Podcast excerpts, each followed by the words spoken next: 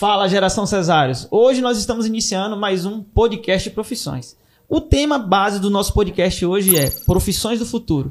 E a gente não poderia deixar de trazer alguém tão especial. Eu não vou nem apresentar ele, eu vou deixar que ele mesmo se apresente. Davi, fica à vontade, se apresenta pra gente aí. Bom dia, galera, tudo bem com vocês? Sou o Davi Braga e eu sou um cara que sempre fui criativo desde criança, curioso, sempre busquei descobrir sobre as coisas. E a consequência disso são as realizações que eu já pude ter, mesmo sendo muito novo na minha vida. Eu tenho 21 anos de idade, comecei a trabalhar com 12 anos.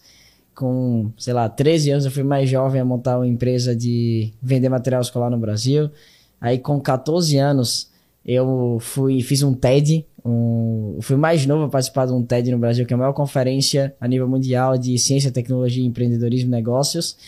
Com 15 anos eu fui mais jovem no Shark Tank, depois com 16 eu fui mais jovem a participar da Forbes, a sair na lista da Forbes. E no final das contas, isso não é o que me representa. O que me representa é a minha vontade de chegar cada vez mais perto do meu verdadeiro potencial e a minha essência, que é o que eu sei que eu tenho dentro de mim. Isso são consequências de estar conectado na minha essência. Ponto final. Eu não sou esses títulos, eu não sou essas realizações. Eu não sou nem o que eu penso, nem o que eu sinto. Eu sou a minha essência. E acabou. Sou eu. Sensacional. Show de bola. Pessoal, puxa a cadeira, senta e vem conversar conosco. É, Davi, para a gente é uma honra né, receber você aqui no nosso podcast né, Profissões e a gente fica muito feliz né, é, por fazer o convite né, e de imediato né, você aceitar e a gente fica muito feliz por isso. Tá? E falando em o tema nosso, né, que profissões do futuro, e não teria uma pessoa melhor né, do que você para falar não só do futuro, né, mas do presente e quem foi o Davi, né, alguns anos atrás. Né? E a primeira pergunta seria o seguinte: né, é, quais foram as características né, na sua criação que te ajudou a chegar aonde você chegou hoje? Meu pai, ele sempre me incentivou a pensar. Ele nunca me deu respostas, ele sempre me fez perguntas o tempo todo. Ele não era aquele tipo de pai, apesar de eu ter passado pelo que meu pai chama ser uma educação empreendedora, era uma educação empreendedora, não uma ditadura empreendedora. Então, meus pais lá em casa nunca me obrigaram a nada na vida. Ele nunca chegou para mim e falou: você tem que vender chicletes ou você tem que vender cupcakes. Ele olhava para mim e perguntava: caramba, não seria legal se você tivesse seu próprio dinheiro? É, teve um dia que eu fui pedir dinheiro para ir pro, pro cinema com a paquerinha que eu tinha na época. E aí ele olhou para mim e falou: Por que, que você tá pedindo dinheiro para mim? Eu falei: Porque eu preciso, porque eu não tenho. Aí ele perguntou: O que é que você tem que fazer para ter? Eu falei: Trabalhar. Aí ele falou: Com que você pode trabalhar? Eu falei: Não sei, deixa eu pensar. Ele falou: O empreendedor é aquela pessoa que olha para onde tá todo mundo olhando e enxerga coisas diferentes e que está completamente disposto a resolver o problema de outras pessoas. Encontre problemas. Então são essas pequenas, pequenos exemplos, pequenas provocações que eu tive dentro da minha própria casa que me levaram a fazer o que eu fiz e que me levaram a ser quem eu sou. Eu sou muito grato pela educação que meu pai me deu. E muita gente chega para mim e fala: "Ah, Davi, você só é quem você é porque seu pai é quem ele é". E é verdade, tá certo. Eu, eu só sou quem eu sou, eu sou filho do meu pai. É, se não fosse ele, eu não estaria aqui, não Sim. teria nenhuma capacidade, nenhuma circunstância de eu estar aqui. Mas você seria empreendedor se o seu pai não fosse o seu pai? Não sei. E vale a pena a gente ficar discutindo o sexo dos anjos e ficar pensando o que aconteceria? Não, eu acho que eu perco tempo, eu prefiro me ater ao presente, à realidade. A realidade é que hoje eu sou empreendedor e eu sou muito grato por todo o direcionamento e principalmente o exemplo que meu próprio pai me deu, sabe? E exemplo de trabalho duro, meu pai, eu vi ele todos os dias acordando às quatro da manhã indo dormir 11 da noite, quatro ou cinco da manhã e dormir 11 da noite, escrevendo todos os dias de manhã Sempre vi ele nos palcos, trabalhando, abrindo mão dele mesmo em prol do objetivo do propósito que ele tinha. E hoje meu pai é um dos maiores empresários desse país, é o maior investidor anjo desse país. São mais de mil e, sei lá, mil e cem startups investidas. E todos os dias eu vejo ele fazendo a mesma coisa. Então a vida dele não mudou em nada desde que isso aconteceu. Então mostra para mim que sempre foi pelo propósito e sempre vai ser pelo propósito e o céu é o limite, na verdade não, não existe limite. Porque ele sabe o que ele tá fazendo e sabe por que ele tá fazendo. Porque se fosse só pelo dinheiro, ele já podia ter parado há muito tempo e ele não para. Então para mim esse é o meu maior exemplo de alguém que tem um objetivo muito claro e que está disposto a servir as outras pessoas, a compartilhar. Do mesmo jeito que eu tô aqui em Oricuri, que eu tô aqui em Petrolina hoje, tô indo para Oricuri, meu pai, há alguns anos atrás, ele começou a jornada dele do mesmo jeito. Antes dele ser investidor, ele era vendedor, vendedor porta a porta. E ele ensinava as pessoas a venderem. Você entende que dentro da escala micro, é, dentro do, da escala, a escala, você falou isso ontem, a escala, a escala micro, ela se repete dentro da escala macro. Sim. Então, o que ele estava fazendo dentro daquelas circunstâncias que ele tinha, ele não estava se movendo por circunstâncias, ele estava se movendo pelo que ele queria. E hoje ele aplica a mesma lógica, só que numa escala diferente. Uhum. Mas é a mesma pessoa. Perfeito. Vocês conseguem entender sim, o que eu estou dizendo? Perfeitamente. E ele vai continuar crescendo até o infinito. E eu aprendo muito com meu pai, eu sou muito grato pela educação que ele me deu. E não tem como ser diferente, é meu pai, velho. Acho que eu nunca poderei ser grato o suficiente pelo simples fato de ele ter me dado a vida e ter me dado a oportunidade de eu estar aqui conversando com vocês. Não tem nada mais bonito do que a oportunidade da gente viver, sabe? Show de bola. Sensacional, Davi. Muito bom. É, partindo dessa mesma, desse mesmo raciocínio, eu queria fazer uma pergunta. É, ontem você falou sobre revolução industrial, você falou também sobre a questão da, da era digital e o pós, que tem a ver muito com o intangível.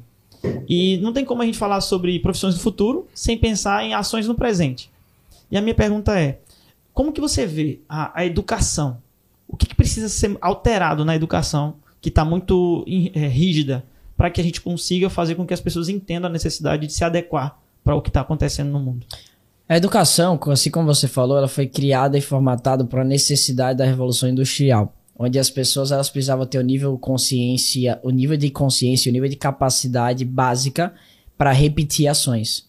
Então, fábrica, você repete ações, Fordismo, tudo mais. Aquele, aquele, aquele vídeo do Tempos uhum. Modernos, uhum. aquele cara, simples, o, o Charlie, Charlie, aquele cara não, Charlie Chaplin, simplesmente apertando aquela rosca ali, apertando o parafuso, tudo mais, repetindo aquelas ações. Só que hoje em dia o mundo mudou completamente. E se você for parar para ver, todos os itens tecnológicos que nós temos, eles evoluíram com o tempo. Começou com Nokia, tijolão, e hoje a gente tem um iPhone e tem outros celulares que as pessoas consideram melhores. Começou com a carruagem, hoje a gente tem um Tesla, um carro elétrico, que a bateria fica no, no, no assoalho do carro, assoalho, a parte de baixo, isso, né? Isso. No assoalho do carro, e ele tem autonomia e consegue chegar mais rápido, consegue ser mais rápido até do que os carros movidos a gasolina. São exemplos básicos de transformações tecnológicas que acontecem no nosso mundo. E se a gente for parar para ver a educação, a escola, o processo tradicional da educação, se mantém exatamente do mesmo jeito. E não fez nem questão de dar, colocar uma maquiagem para pelo menos dizer que é sintonizado com a inovação. Na verdade, algumas, algumas escolas fazem isso, colocam lousa eletrônica ou dão tablet ou computadores para os alunos e falam assim: nós somos tecnológicos, vocês não são nada. Vocês não são tecnológicos nada. Confundem digitalização com tecnologia, né? Vocês não entenderam o que é inovação. Vocês não entenderam o que é a necessidade de você se adaptar a essa nova maneira de pensar desse novo público. Os jovens odeiam as escolas. E eu posso falar isso para vocês porque eu fui um jovem que odiou as escolas. Eu tinha um professor de matemática meu que falou para mim que eu não quero ser nada na vida porque eu não me adaptava naquele sistema. É, eu nunca tive uma nota maior que 7 no meu boletim. Eu ficava de recuperação em todos os anos, em Sério? todos os bimestres. É até legal pra vocês entenderem que eu não sou super gênio, eu não sou super sim. dotado, eu não sou super porra nenhuma, cara. Eu sou simplesmente o cara que coloca trabalho para jogo e faz o que precisa ser feito, sabe? E acabou. Perfeito. E lá naquela escola, onde eu estudava, era tudo padronizado. Imagina que nós tínhamos um ensino padrão para pessoas diferentes, pessoas que pensam diferentes, que têm diferentes velocidades de aprendizado e que têm diferentes vontades. É, sabe, você sabe como é que faz o foie gras? Ixi, aí me apertou. O foie gras é um, um, uma, uma, comida, um. Não sei como é que chama. Como é que chama? Um, é um, um objeto culinário que é feito através abrindo o bico do pato e injetando no bico do pato a alimentação até que o estômago dele ele expanda de tal maneira para gerar gordura dentro do estômago. O que eu percebo que a educação de hoje faz com os jovens é literalmente fazer exatamente é. isso com esses jovens. É abrir, tentar quem tentar abrir um buraco na cabeça desses jovens e enfiar um monte de conteúdo que ele precisa ou não, que ele, que ele gosta ou não, que ele sabe ou não, e no final das contas se tornar um robozinho, um maquinário padrão que não pensa, simplesmente age é, de maneira repetida, de maneira pré-programada. São robôs. Para mim isso não faz o mínimo sentido. Se a gente parar para pensar que todos nós somos pessoas diferentes, diferentes maneiras de pensar, diferentes maneiras de agir, diferentes sonhos, diferentes propósitos, diferentes objetivos, e você tratar todas essas pessoas sobre o mesmo sobre a mesma perspectiva de um mesmo jeito é, com o mesmo método, não faz o mínimo sentido, está completamente errado. A educação, conceitualmente, ela tem que mudar e tem que ser, ensinar os jovens a pensar. E não a responder perguntas previamente decoradas. Não é sobre decorar e executar. E os professores, em sala de aula, eles têm que ser treinadores. É, eles não, não, não podem se posicionar como os detentores absolutos do conhecimento, que tem toda a verdade absoluta do mundo. Porque os alunos podem ter experiências em algumas áreas específicas e até muitas vezes saber mais do que o professor naquela área específica. Sim. Digamos que um jovem fez uma viagem, foi para a China, como eu fui, fui, fui lá na China, visitei a muralha da China, eu vi aquilo. E na aula do professor ele estava falando sobre China, por que, que eu não posso compartilhar minha experiência? Então, o nosso mundo hoje, em todos os sentidos, ele está migrando de uma economia que ela é é, vertical para uma economia horizontal. Não é que em sala de aula um professor ele sabe mais do que o outro sim. Um professor ele tem uma, uma figura de representatividade e liderança. Então, hierarquicamente, o professor está assim acima nível de respeito, no nível de autoridade do que os professores. Isso é um fato, isso é um fato indiscutível. Mas por que que não a gente trazer uma lógica uma lógica horizontal, onde não é que tem alguém melhor ou pior do que as outras pessoas. Tá todo mundo ali uma jornada contínua de aprendizado e o professor tem que ser o provocador para que leve a cabeça desses jovens a pensarem. As experiências sejam trocadas, né? Exato, cara. Eles, e, né? e, outra coisa, é, existe uma coisa que é o meu novo livro que vai sair chamado Jornada do Superpotencial, que fala sobre a zona de genialidade.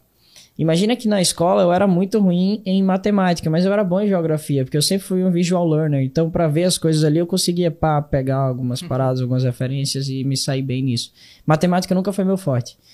Se eu estudasse uma hora de matemática, eu aprendia X. Se eu estudasse uma hora de geografia, eu aprendia 10X. Então, para mim, faz mais faria mais sentido o quê? Eu dedicar minha vida tentando ser bom no que eu não sou bom, ou seja, tentando melhorar os meus pontos fracos ou faria muito mais sentido se eu focasse meu tempo e minha energia, meu dinheiro, meu esforço para melhorar o que eu já é, o que eu já sou naturalmente bom, o que eu tenho aptidão natural para fazer.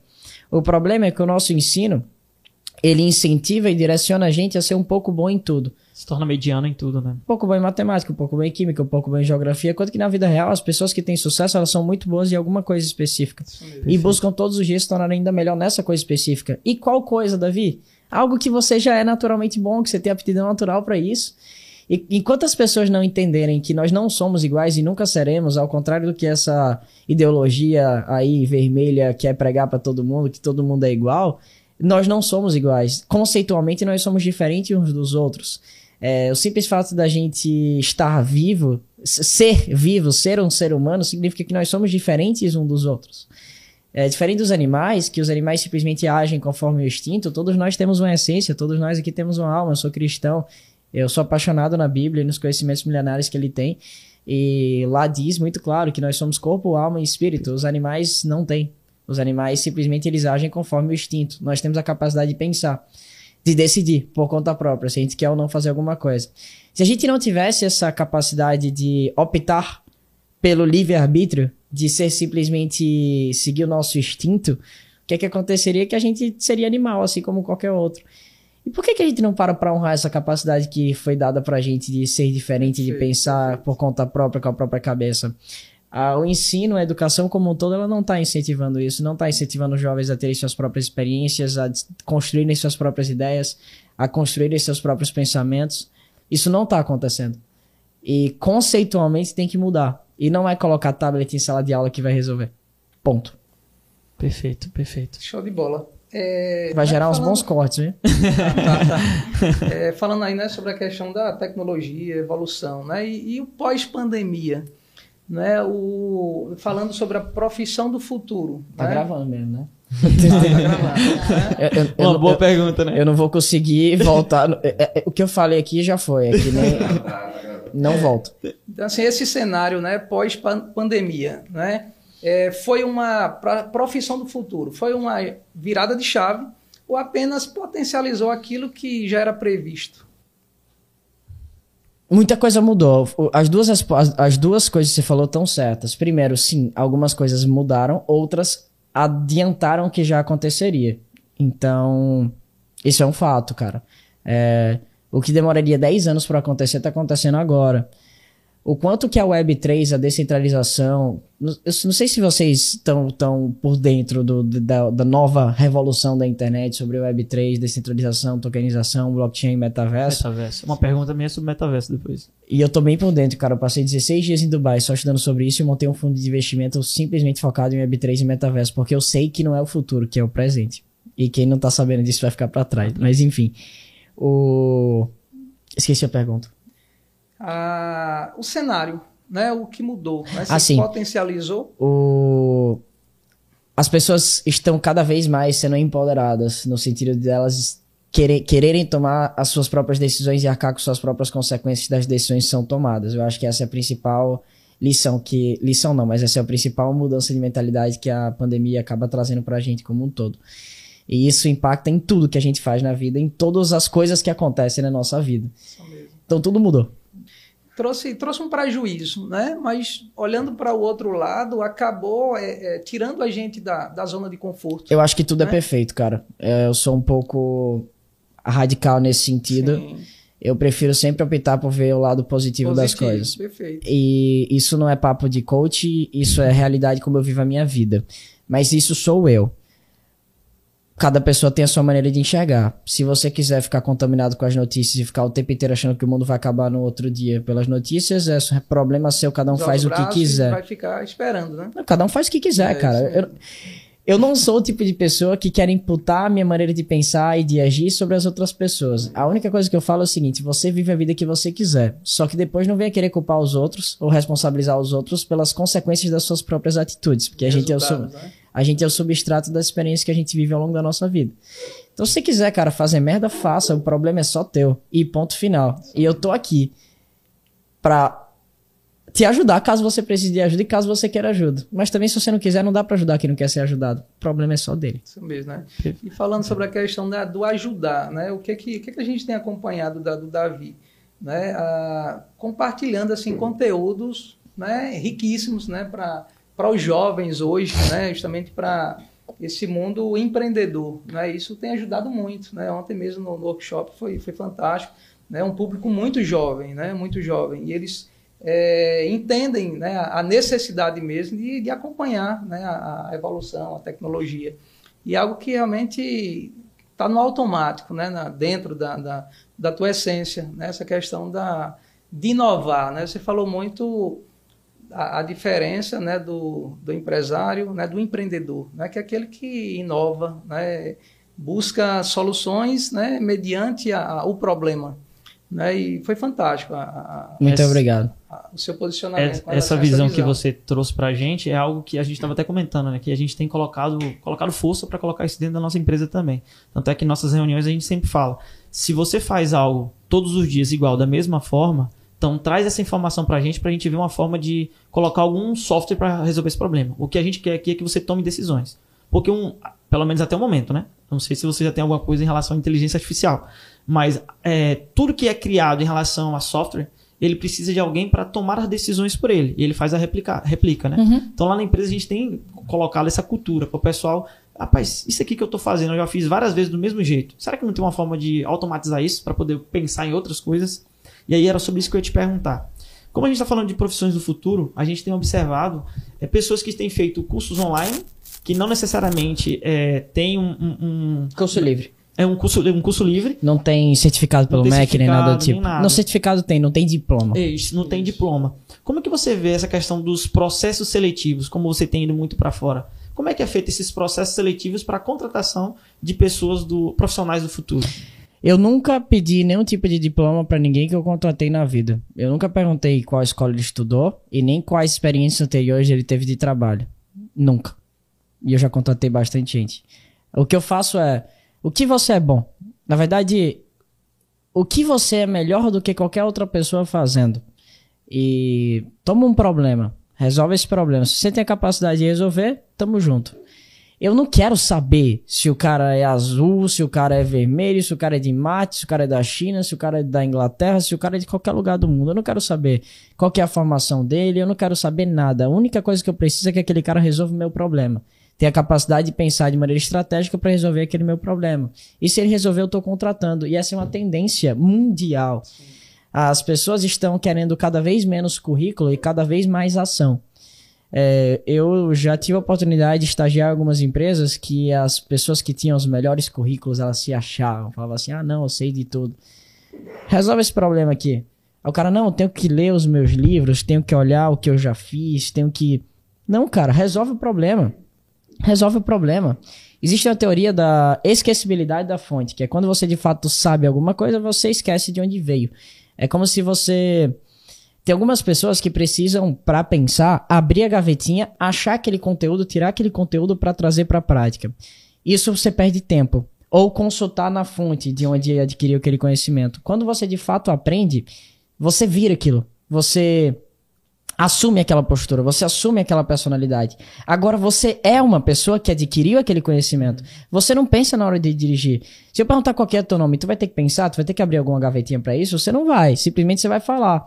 Assim como você perguntar a tua idade também, porque o nosso cérebro é inteligente, ele cria shortcuts, ele cria atalhos. Uhum. É, e a partir do momento que você de fato adquirir aquele conhecimento, você vai agir de maneira proporcional a alguma pessoa que adquiriu aquele conhecimento. Por exemplo, eu sou, eu já fiz treinamento de PNL, já fiz treinamento de coaching, já fiz, não, apesar de não ser coach, eu já fiz treinamento de coaching, porque é uma ferramenta bacana que dá para ser utilizada na minha vida, na vida dos meus, dos meus funcionários, das pessoas que eu posso ajudar. Como eu também já fiz é, um curso de leitura de microexpressões faciais. Eu não fico olhando para você e pensando você fez o AU12, você fez o zigomático maior, zigomático menor. Não fico fazendo isso. Eu simplesmente sei, porque eu aprendi isso. Eu adquiri esse conhecimento. Simplesmente agora virou quem eu sou. Eu penso assim: é como se fosse um computador que você adquiriu um software, que você baixou um aplicativo nesse computador.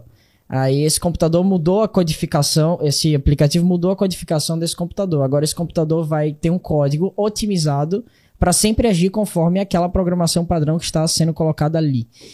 Então, para mim, a, a, única maneira, a melhor maneira da gente otimizar nossa jornada empreendedora como um todo é a partir do momento que a gente consegue otimizar nossa própria jornada de aprendizado.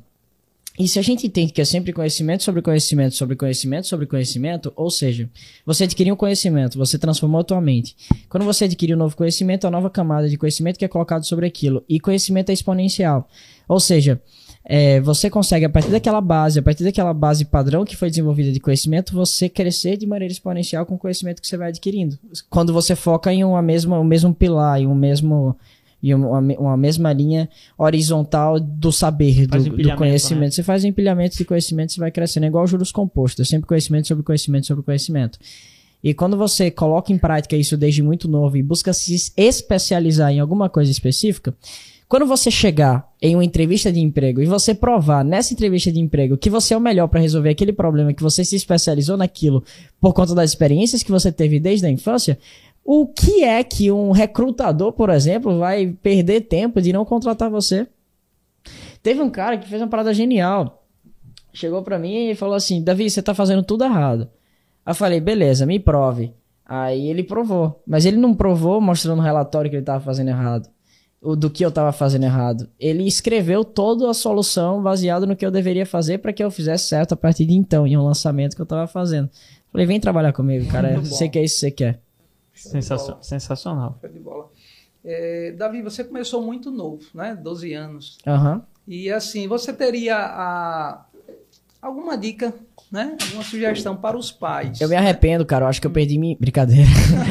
perdi minha infância. então, assim, você teria, né? A, alguma dica para os pais, né? Tem. De, de, de, como, como identificar, não é? A, o potencial dentro dela. Porque às vezes os pais. Dentro da criança. Sim, Isso. porque às vezes os pais, né, por ser criança, ela enxerga ela como criança. Não, não chegou do seu tempo. Não, deixa. Então, viva como criança. Eu acho né? que deixar ser criança. Aproveita sim. a sua fase. Né? E como é que teus pais eles, eles conseguiram enxergar isso dentro de você e te deixar super à vontade para que realmente você hoje né, seja o Davi, né, um grande empreendedor, né, escritor, palestrante, né? Enfim, o que, é que você teria aí? Derrubando vários golias. Tem duas falas. Não. que meu pai e minha mãe fizeram foi o seguinte: colocaram uma cerca aqui, outra cerca aqui, e falaram aqui no meio o problema é seu. Caia quantas vezes for necessário. Mas se você usar querer passar dessa cerca, que é o limite que eu tô colocando, você vai se ver comigo.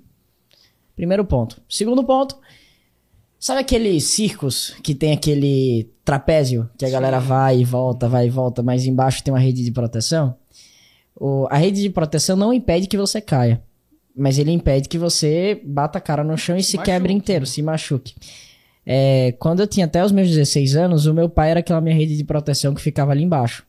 Mas ele falava, vai lá e caia, quantas vezes for necessário, quebre a sua cara, quantas vezes for necessário. E eu tenho exemplos que mostram isso. Quando eu fui no Shark Tank e eu não recebi investimento, eu liguei pro meu pai chorando, ele rindo da minha cara. Assim, é... É, comemorando do outro lado. É, ainda bem. Eu falei, você tá louco? Porra, eu tô chorando aqui, cara. Era tudo que eu queria receber investimento. Ele, não, você não tem ideia o quanto você vai amadurecer e você vai ver que essa foi a melhor coisa que poderia ter acontecido na sua vida. Forte, forte. Ou quando eu levei um golpe do primeiro desenvolvedor que estava trabalhando para mim, e esse desenvolvedor, ele sequestrou o meu código do, da Listit. Tipo, ele tinha cobrado o valor X e para entregar o código ele tinha pedido o dobro desse valor. Nem todos os desenvolvedores são assim, por favor, não generalizem, não é isso que eu tô querendo dizer. Mas basicamente, eu levei um golpe ele falou: é bom que você aprende uma lição. A lição de nunca fechar negócio com pessoas que não têm os mesmos, mesmos princípios e valores que você. E se você for fechar negócio, faça um contrato, assine um contrato. É, por mais que você, você acredite na bondade do ser humano é, e acredite que vai dar tudo certo, e o contrato serve justamente para isso. E não é, não é. Quem faz o contrato não, não tá pensando que vai dar errado. É justamente uma proteção para ambos os lados para que as coisas saiam como combinado. E se algum termo te- tiver que ser mudado, nada que o diálogo não resolva, um aditivo no contrato não resolva, mas faça um contrato. Então, todos os erros que eu pude cometer na minha vida e que com certeza é, eu já tinha. Eu falei sobre isso com meu pai. Eu falei sobre isso, pai, tô contratando uma pessoa. Ele não me disse faça um contrato. Deixou. Ele falou, vai lá, cara, faça, faça o que você quiser. É, uma- ele falou, você confia nesse cara? Foi a pergunta que ele fez. Eu falei, confio, pai, confio. Ele falou, então vai lá e faça, tá tudo certo. Ele me deixou errar, ele me deixou falhar. E esses aprendizados, me- eles, e essas experiências me trouxeram um aprendizado gigantesco que eu carrego comigo até hoje. Então, para esses pais, o que eu digo para eles é: permitam com que seus filhos errem. Parem de querer proteger, super proteger o seu filho, ou colocar ele numa redoma de vidro e fingir que não existem problemas no mundo. Porque existem problemas pra caramba. E faça com que seus filhos entendam. O maior problema dessa nova geração é que eles não sabem lidar com nenhum tipo de frustração, porque simplesmente eles nunca se frustraram na vida com nada. Eles estão colocados em uma redoma de vidro e tá tudo certo. Imagina que antigamente para você ter gerar serotonina, gerar prazer, por exemplo, vou citar um dos exemplos, você precisava ir num, num bar, antigamente, precisava ir num bar, con- conhecer uma menina, conhecer os pais dela, para depois conhecer os pais dela, casar, para depois que casar, você ir levar essa menina para tua casa. Demorava para você ter prazer. É, você poderia, sei lá, era tudo muito mais difícil. Você tirava uma foto, demorava para revelar essa foto. Hoje em dia, você tira uma foto, você tem a foto imediatamente. Isso quando dava certo, né? Porque às vezes você Queimava tudo. Você Isso que- fazia uma dava viagem, errado. Depois de 24 só sobrava uma, Exato, né? exato. Então, naturalmente, as próprias circunstâncias da vida já preparavam as pessoas para se frustrarem mais.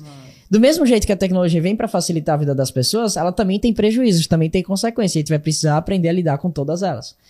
E principalmente coordenar e direcionar a nova geração para entender essas novas, essas novas tendências e como se posicionar e como estar saudável mentalmente com todas essas coisas que estão acontecendo. Então, cara, eu tava falando do. Assim, aí hoje a nova geração. Ela tira uma foto, ela tem imediatamente aquela foto. Aí ela quer uma injeção de serotonina ali, uma injeção de endorfina, de sei lá o que, ela posta no Instagram. Aprovação, like, like, like, like. Aprovação. Tá alimentando ali aquele desejo dela de ser aprovada. E aí ela vai no TikTok. Aí no TikTok são vídeos curtos de 15 segundos, que em 15 segundos ela consegue ter todo o prazer que ela gostaria de ter. Porque no- o algoritmo do TikTok ele funciona entregando pra você literalmente o que você curte, o que você gosta. Então você não acha que é muito mais divertido, que é muito mais legal você passar duas, três horas no TikTok do que você ter que lidar com seu próprio pai? Lidar com seu próprio pai dá trabalho pra caramba. É uma dor de cabeça. Seu pai vai o tempo inteiro te apontar coisas em você que você não gostaria de escutar, que dói em você, e que dá trabalho pra executar, pra realizar. O que, que essa criança vai querer fazer? Ela vai querer ficar o tempo inteiro no TikTok. Então, por exemplo, o papel dos pais nesse sentido tem que ser. o papel dos pais nesse sentido tem que ser justamente se posicionar como provocadores para que incentivem os seus filhos a desenvolverem suas próprias habilidades, porque a partir do momento não existe nada mais prazeroso do que você viver o teu propósito. Isso é um fato. é, nenhum prazer egóico, nenhum prazer corpóreo, nenhum prazer corporal, ele é tão valioso, ele é tão grande quanto o prazer de fato que vem da essência, o prazer que vem de você realizar o teu propósito. Então, se você ensinar isso e mostrar para o teu filho, dar para ele a oportunidade dele viver isso desde cedo, provocá-lo e incentivá-lo, eu tenho certeza que o teu filho vai continuar nessa linha pelo resto da vida. Eu vejo que tem pais que chegam para mim e falam assim: Davi, meu filho queria ser youtuber, eu tô preocupada com ele. Aí eu falo assim: você falou o que para ele? Eu falei que não.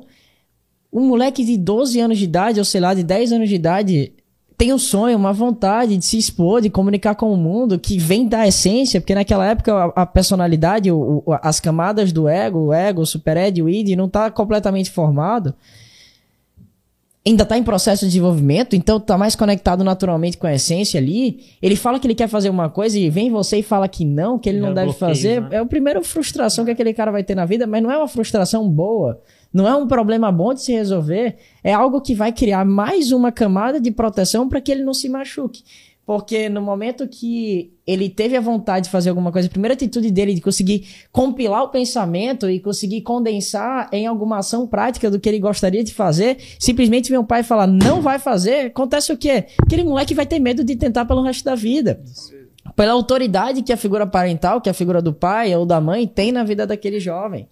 Pensa o seguinte: quando você é criança, você não escolhe onde você vai almoçar ou o que você vai almoçar. Quando você é criança, você não escolhe o que você vai vestir, ou o que você vai vestir, ou onde você vai, ou qualquer coisa. Você está debaixo da saia do guarda-chuva dos seus próprios pais. Então, seus pais são seus deuses ali naquele momento. Eles decidem tudo para tua vida, você não tem voz. Imagina a autoridade intelectual que os seus pais têm sobre a tua vida. Tudo que eles falam tem peso 20, tem peso 30. Então, se o próprio pai chega pro filho e fala que ele não merece, que ele não pode, que ele não consegue, meu Deus, o que, é que vai acontecer?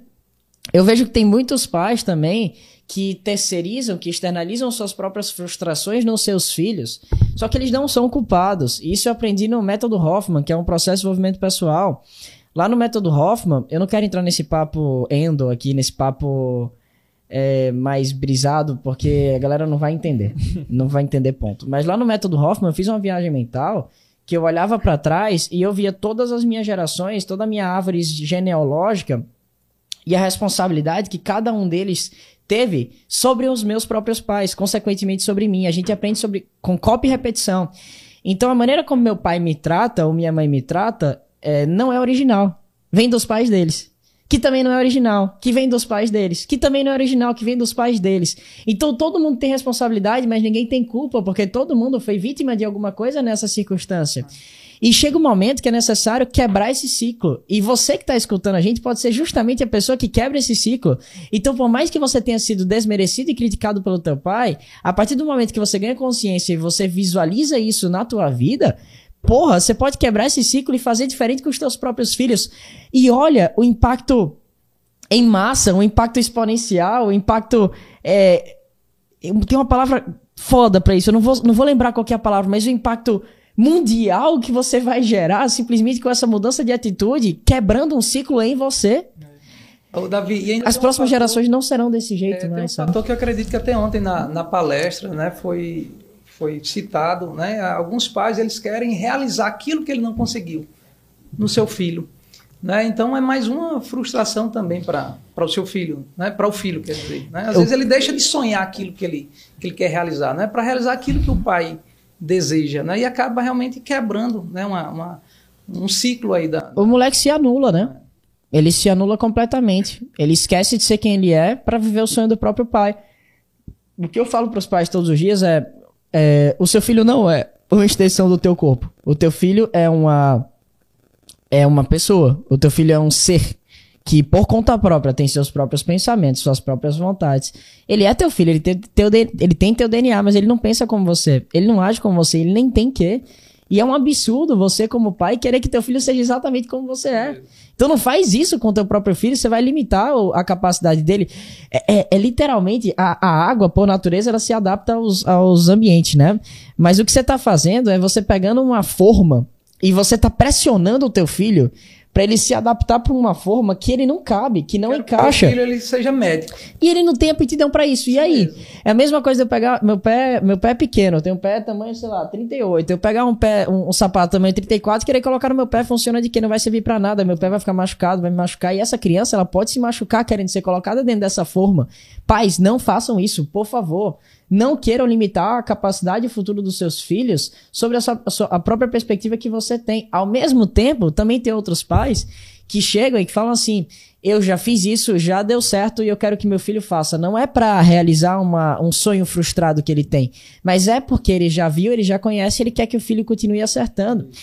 E agora, falando pro outro lado, vocês que são jovens, isso aqui é muito importante para vocês. Tudo isso que é feito é por amor. Até as pessoas que te criticam, que, que, que te desmerecem, também é por amor. Quer saber por quê? Porque ela não dá conta de fazer por conta própria. Ou ela já fez e se frustrou e se machucou. A mensagem que ela tá passando para você é: cara, eu já fiz, já Cuidado. deu merda, cuidado, não faz também. Então, tenta também configurar essa mensagem como uma mensagem de amor e não como uma mensagem de ódio. Essa pessoa não tá fazendo isso porque ela te odeia, ela tá fazendo isso porque ela te ama. E ela te ama tanto que ela quer evitar que você se frustre. Mas ninguém pode saber mais sobre a tua própria vida do que você mesmo.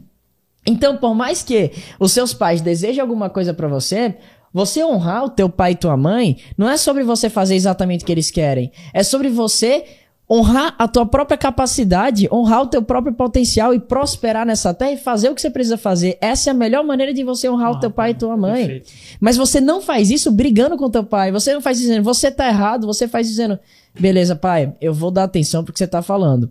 Eu tenho os meus próprios pensamentos, mas é minha obrigação como filho escutar o que você tá falando. Porque você é mais velho, primeiro. Segundo, porque você é meu pai. Terceiro, porque eu sei que você quer o meu melhor. E tem menos. Tem várias pessoas na vida que querem o nosso melhor, mas no meio do caminho tem uma série de filtros que acontecem no meio do processo. Ah, não, eu quero teu melhor, mas não melhor que eu. Ah, não, eu quero teu melhor, mas se você começar a ficar. ficar se você seguir pelo caminho que eu não quero que você siga, ah, não, tá, eu não quero tanto teu melhor. São condicionados. Né? São condicionados. Já os pais, eles têm a tendência de ser mais puro essa, esse processo, apesar de também ser condicionado. É muito ruim falar isso, mas sim, existe, existe, é, é, existe na neurociência, existe na psicologia situações onde os pais se sentem ameaçados pelos próprios filhos e tudo mais, mas não é esse o ponto que eu quero entrar agora. É dizer que tendencialmente e, e se você for parar para olhar para quantidade de vezes que acontece, é muito mais provável que o teu pai, a tua mãe seja mais puro com você sobre a intenção de querer de fato o teu melhor do que uma pessoa da rua. Então escuta, cara, pelo menos para pra escutar. Na Bíblia tá dizendo que a única maneira de você viver mais é honrando pai e mãe. É o único princípio que faz, que te promete vida longa, que te promete mais vida. Já pensou que conforte é isso? É e já pararam pra pensar, o que é de fato honrar pai e mãe? É você honrar quem você é, cara. Honrar quem te colocou aqui nessa terra sendo quem você nasceu para ser. Algo interessante que você falou, só pra gente encerrar, é, é, que a Bíblia também fala sobre a questão da que os filhos são como flechas. Que os pais eles esticam e lançam para ir em lugares onde ele não consegue alcançar. Então tem muito, muito a ver com o que você tá falando. Eu, eu não, não, tinha visto essa parte da Bíblia. Depois genial. eu mando lá pra você no direct. É, Davi, a gente vai ter que encerrar. É, vai, a gente não conseguiu entrar na área de metaverso. Eu também ia te Que pena, pra... cara. Precisa mesmo encerrar. Tempo. Beleza. Vamos, Tá vamos viajando. umas 10 minutos? Vai, vai dar Mas é certo. Vai dar Então, a certo. Vamos entrar em fazer metaverso. era, Em relação ao metaverso, como que você enxerga a- as profissões do futuro, já que você já está dizendo que o metaverso já é algo atual? A gente já tem visto eventos no metaverso, vendas de terreno e até mesmo a junção do metaverso com NFTs. Então, como que funciona isso? Explica um pouquinho pra gente sobre isso. É muito amplo e vai demorar mais que 10 minutos pra explicar. Me, me direciona pra uma pergunta mais específica. Mais específica, certo? É, as empresas é, de hoje, o que, que elas precisam fazer para entrarem no metaverso? Primeiro, entender o que é metaverso. Segundo, entender que metaverso é somente uma consequência de um processo revolucionário no comportamento e na maneira de pensar dos seres humanos como um todo. Terceiro, entender que metaverso é um substrato do que está acontecendo nessa tendência chamada Web 3.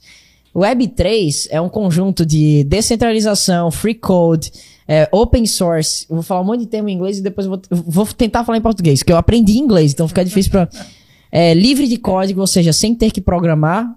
É, do, é, já ia falar em inglês de novo, mas é. Drag and drop. Porra! É, deixa eu pensar como é que eu falo. arrasta e cola, então no Linguagem sentido de objetos. Tipo, Exato, linguagem de objetos. E- Essa é a primeira característica da Web3, descentralização, ou seja, é, democratização de poder, o poder está sendo dividido entre as pessoas, está saindo das grandes empresas que criptomoeda tem a ver com isso. cripto total. E isso é Web3. É, a, a- começou com Bitcoin, todo esse movimento, toda essa lógica e essa filosofia ela foi sendo desenvolvida ao longo do tempo até que chegou uma nova maneira de se pensar e todos os negócios do mundo estão tendo que se adaptar para isso. Eu vou falar uma coisa bizarra, jogar uma bomba aqui para vocês pensarem aí de casa. Pensa o seguinte, é, literalmente, você quer criar uma fintech. Você sabia que hoje é possível você criar uma fintech com quatro cliques?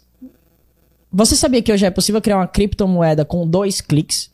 Você sabia que hoje é possível você criar um Zoom free code? Ou seja, usando uma plataforma de dados, um, um código que já foi desenvolvido por alguém, você simplesmente muda o nome e coloca o nome que você quiser. Já que a tecnologia em si, o, o, o código em si está virando commodity cada vez mais, vai ser commodity, porque a inteligência artificial está vindo para desenvolver projetos inteiros sem ter nenhum tipo de nenhum tipo de codificação necessária para aquilo, porque aquele código já foi desenvolvido, ou seja, uma tecnologia ela está sendo capaz de gerar outra. Qual vai ser o futuro do, do- das startups? Qual vai ser o futuro do, desse novo mundo que a gente vai viver? É aí que entra mais uma característica da Web 3.0. Comunidade, propósito. O produto é commodity. O que é que vai diferenciar? Comunidade. Qual que é o teu, tu- qual que é o propósito que você tem com aquilo? Qual que é o público específico que você quer atingir? Então, a gente vai sair de uma macro escala e a gente vem para uma micro escala.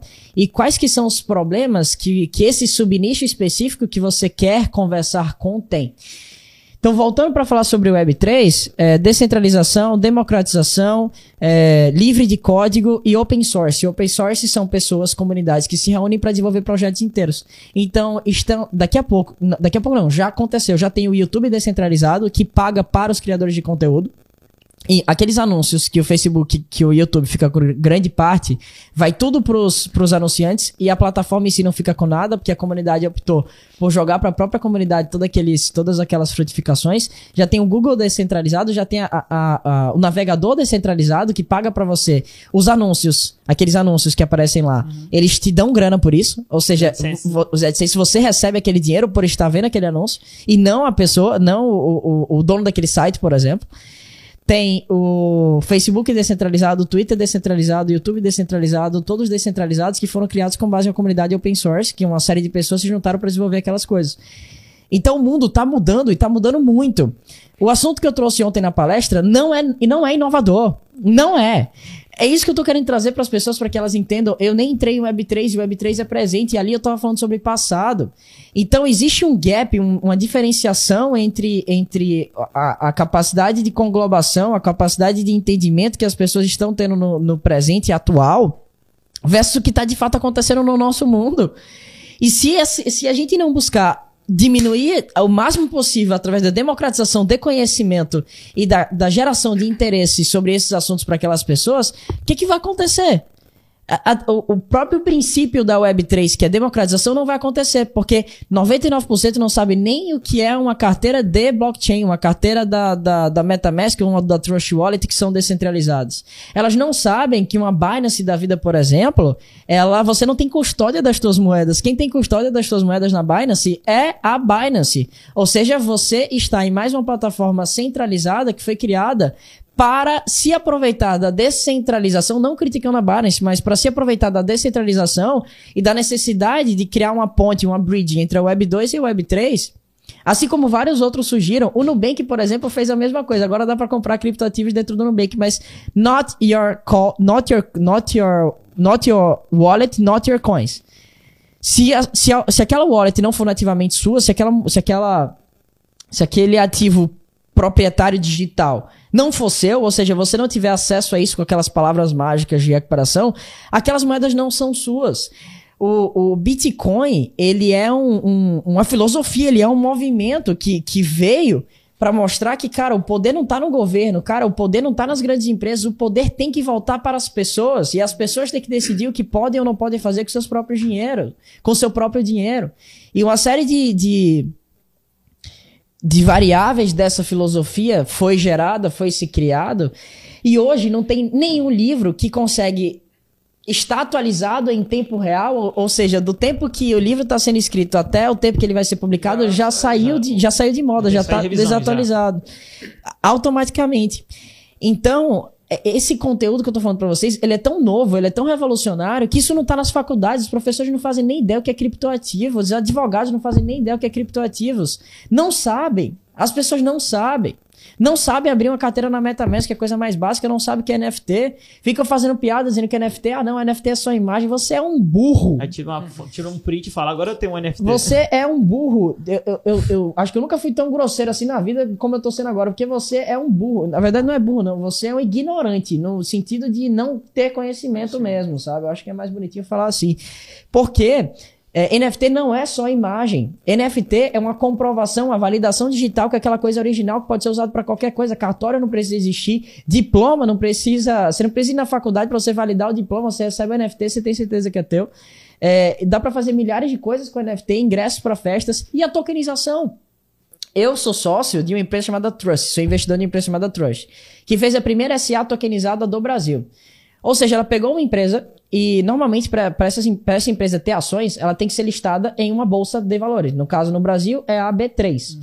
Para você se listar na B3, você precisa passar por uma série de regulações de uma, de uma empresa centralizada, que é a B3, e uma organização centralizada, que é a B3. Tem uma série de regras. Pra fazer o IPO, né? Fazer um IPO da vida, por exemplo. Eu posso fazer um IPO hoje, se eu quiser, através de uma bolsa descentralizada. Eu tokenizo a minha empresa, eu coloco essa empresa no mercado. Por exemplo, a Bolsa Nova Investimentos, que é a empresa do meu pai de investimentos. Para você investir num pool de investimentos lá, deve custar, tô chutando, deve custar uns 150 mil reais. Para você conseguir investir na empresa, para você investir em outras startups. Imagina o quão democrático seria se ao invés de a, a barreira limite para entrar nesse mercado for 150 mil reais, agora é um real, dois reais, três reais. Ou seja, qualquer pessoa pode investir naquele negócio, independentemente do, do, da capacidade financeira que ela tenha. Você não acha que isso vai trazer uma transformação social como um todo, uma democratização como um todo? Vai! E a internet veio para isso. E ela começou sendo isso: diminuir barreiras, diminuir desvantagens, diminuir. deixar o mundo mais democrático para todo mundo. Porque olha que maluco isso que eu vou falar. Antigamente, para você conseguir ser famoso, você precisava ter a chancela dos grandes meios de comunicação. Aí surgiu a internet e o YouTube, você consegue gerar teu próprio conteúdo, ser seu próprio criador de conteúdo e ser remunerado por isso. Não precisa mais daquele intermediário, quebrou o intermediário. Aí agora não precisa mais de banco. Você não precisa mais ligar para um banco para, ah, não sei, cadê meu dinheiro, não sei o quê. Você sabe exatamente o que você fez com as suas moedas e a responsabilidade é sua. E as pessoas querem ter cada vez mais responsabilidade. Se você mandar a tua moeda pro endereço errado, não tem como você ligar pro, pro, pro banco e pedir aquele dinheiro de volta. Você perdeu, acabou. Então, os middlemen, os intermediários, estão sendo cada vez mais cortados e a conexão direta entre o fornecedor e quem quer receber aquele produto está acontecendo na prática. Isso é só um pouco do princípio do que é Web3, que é muito mais do que simplesmente você fazer especulação financeira comprando e vendendo ativos. É muito mais do que isso. Que bom que isso está acontecendo, porque está abrindo porta para tudo isso. Mas as pessoas que compram criptoativos simplesmente achando, ah, isso aqui é um investimento. Não, não é só investimento. Isso é uma filosofia. E para de ser, pensar somente em dinheiro e começa a pensar no impacto que isso pode gerar para o planeta, porque é aí que você vai ganhar dinheiro de verdade, porra. Então faça-me um favor e busque entender sobre esse conteúdo, busque aprender sobre esse conteúdo, porque senão em pouquíssimo tempo você vai estar fora do jogo. E eu sinto muito te dizer isso. Mas hoje, se as pessoas já não entendem o que é NFT, Olha isso. A escala de valor necessária, a escala de aprendizado, a escala de, de crescimento de consciência necessária para que você entenda o que é uma Web3, por exemplo. Primeiro você precisa entender o que é Bitcoin. O que é, que é Bitcoin? As pessoas não sabem.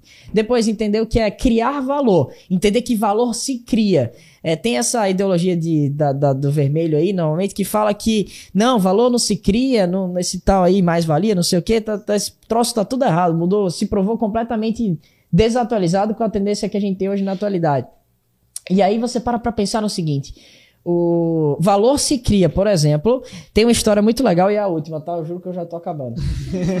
e, por exemplo, o, um cara comprou 100 itens no eBay, cada item custou um dólar. E ele contou uma história para cada item, ele vendeu esses mesmos itens por Foram 100 itens a um dólar cada um. Ele vendeu esses mesmos itens por mil dólares. Fez storytelling ali. Criou o storytelling, ou seja, valor se cria. O teu trabalho tem a capacidade de criar valor. Por mais que aqui nessa terra todos os recursos já estejam aqui, os recursos materiais, mas o intangível não. O intangível é infinito. O intangível não, não contrai, só se expande. É tipo o amor. É tipo.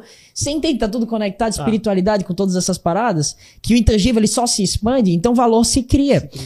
É, você vê uma obra de arte que foi que sua avó te deu, você tem um valor sentimental apegado àquilo e as NFTs, por exemplo, vieram para capturar esse valor intangível em alguma coisa tangível para conseguir comercializar e trocar esses valores intangíveis em algo em um item tangível monetizar, né? digital né? e poder monetizar em relação não só monetizar, pode ser trocar, pode ser dar, é, é literalmente capturar. Entendi. É tipo Nada a ver com o que eu vou falar, mas. O, o, aqui ideia genial, mas nada a ver, mas é genial. O, o, gênio da lâmpada, o gênio em si, ele é intangível. A lâmpada, ele é, a lâmpada é tangível. Quando Sim. você arrasta ali, o gênio é intangível. Você não toca nele. Se você passar assim, é tipo o espírito passa direto. Então o NFT é a, o, o NFT é a lâmpada. A lâmpada que captura o, o, o, o espírito intangível, sacou? Entendi. Eu acho que é o melhor exemplo para trazer para as pessoas. Uma forma de materialização, mas não é, ainda continua intangível. O mais louco é isso, né? Exato. Você materializa, mas ainda não, você não consegue tocar. Exato, porque é digital. É digital. Mas é uma camada além. Entendi. As pessoas já achavam que o digital por conta própria era intangível, mas agora tem coisas que estão mais tangíveis dentro do digital. O NFT Entendi. serve justamente para isso. É um bloco, um bloco que não que não é questionável. Porque é validado. É, blockchain. Que é blockchain, tá exato. Que, que é um bloco validado pela blockchain. Que no, no, não é. Não é, não é 50 tons de cinza, ou é preto ou vermelho, ou tem ou não tem, entendeu? É, é tangível, é linear. Ele consegue capturar uma coisa não linear em uma coisa linear. Isso é muito doido. Você e... dá uma bugada porque você tenta imaginar e não consegue materializar isso na mente. Né? Por isso que é difícil para as pessoas de entenderem. Porque a gente não tem prévias de, de imagens mentais para a gente conseguir visualizar isso de fato. E é isso. O meu objetivo aqui é fazer com que vocês tenham mais perguntas do que respostas. E eu acredito que eu consegui.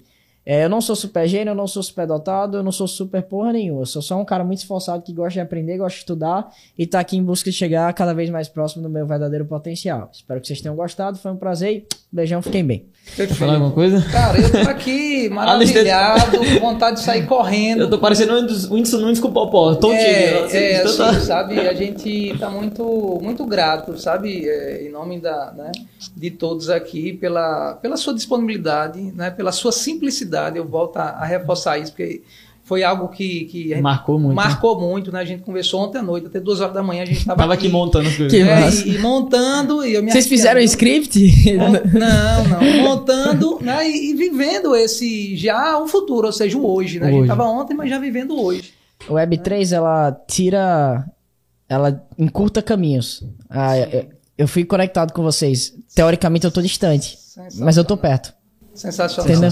Então, assim, né? Do fundo do, coração. meu coração, do nosso coração, né? A nossa gratidão mesmo. Que seja o primeiro de muitos, a gente ainda vai se encontrar, depois ainda vou conversar com você futuramente. Isso, as né? mentorias então, assim, aí na frente. A gente quer agradecer mesmo de coração, sabe? Por esse carinho, né? Por essa disponibilidade e por essa determinação né, de querer ajudar os jovens. Né? Os jovens realmente eles Isso. precisam. Referenciais, né? né? Isso, né? E é algo que você tem, tem feito de uma forma muito muito natural e com potencial muito grande. Né? Então, de fato, a gente. E para você que está nos acompanhando, é, foi um prazer ter vocês aqui conosco. Comenta aqui, compartilha, marca, envia para aquele jovem que está com dúvida do que vai fazer daqui para frente. E eu queria te lembrar uma coisa que a gente fala lá na empresa. Quem não aprende sempre depende. depende. Então, busca aprendizado, busca conhecimento, que é algo que ninguém vai tomar de você. Foi um prazer, Davi. Cara, valeu, cara. Tá, muito obrigado. Tranquilo. Foi um prazer. Obrigado e até a próxima. Agora eu tô indo pra Uricuri, Uricuri. bora.